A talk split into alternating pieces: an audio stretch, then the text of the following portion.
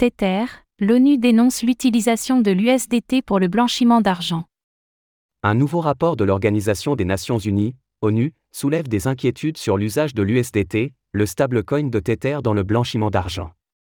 Publié le 15 janvier 2024, ce document indique une utilisation croissante de cette crypto-monnaie, particulièrement en Asie du Sud-Est, dans le cadre d'activités frauduleuses.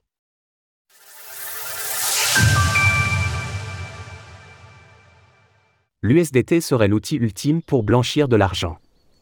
Un rapport de l'Organisation des Nations Unies, ONU, publié ce lundi 15 janvier 2024 révèle que l'USDT de Tether est de plus en plus utilisé pour les blanchiments d'argent et fraudeurs, particulièrement en Asie du Sud-Est. Ce document met en lumière le lien étroit entre les casinos en ligne illégaux et les plateformes d'échange de crypto-monnaies et souligne que de façon globale, le stablecoin dollar de Tether joue un rôle important dans de nombreuses escroqueries. Le rapport indique que l'USDT est même impliqué dans certaines fraudes sentimentales, aussi appelées pig butchering, un type d'escroquerie qui consiste à créer de fausses relations amoureuses pour ensuite extorquer de l'argent aux victimes. L'attrait de l'USDT pour mener ces escroqueries réside dans sa facilité de transfert et d'anonymisation via des mixeurs sur la blockchain, qui permettent de blanchir rapidement de grandes sommes d'argent dans des régions du monde où les plateformes d'échange sont peu ou pas réglementées. Contrairement à d'autres crypto-monnaies telles le Bitcoin, BTC ou l'Ether, ETH, l'USDT est doté d'une valeur plus stable, est compatible avec presque toutes les blockchains et bénéficie d'une liquidité élevée, facilitant son échange ou sa dissimulation par les criminels.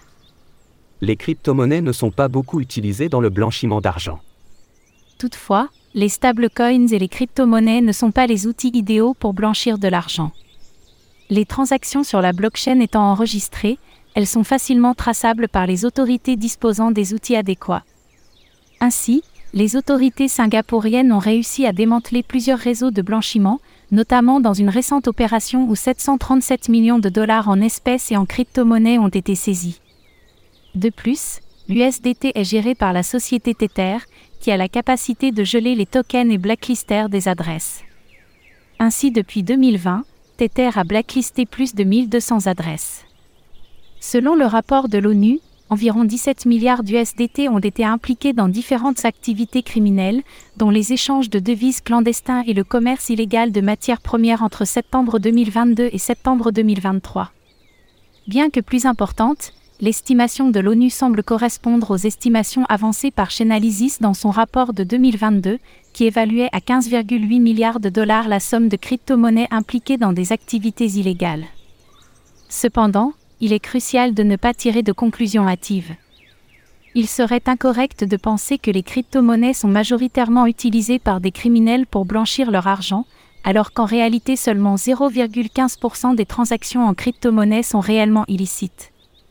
D'autre part, l'ONU estimait en 2009 que les activités criminelles impliquaient plus de 2000 milliards de dollars en monnaie fiduciaire chaque année, ce qui représente entre 2,3 et 5,5% du PIB mondial.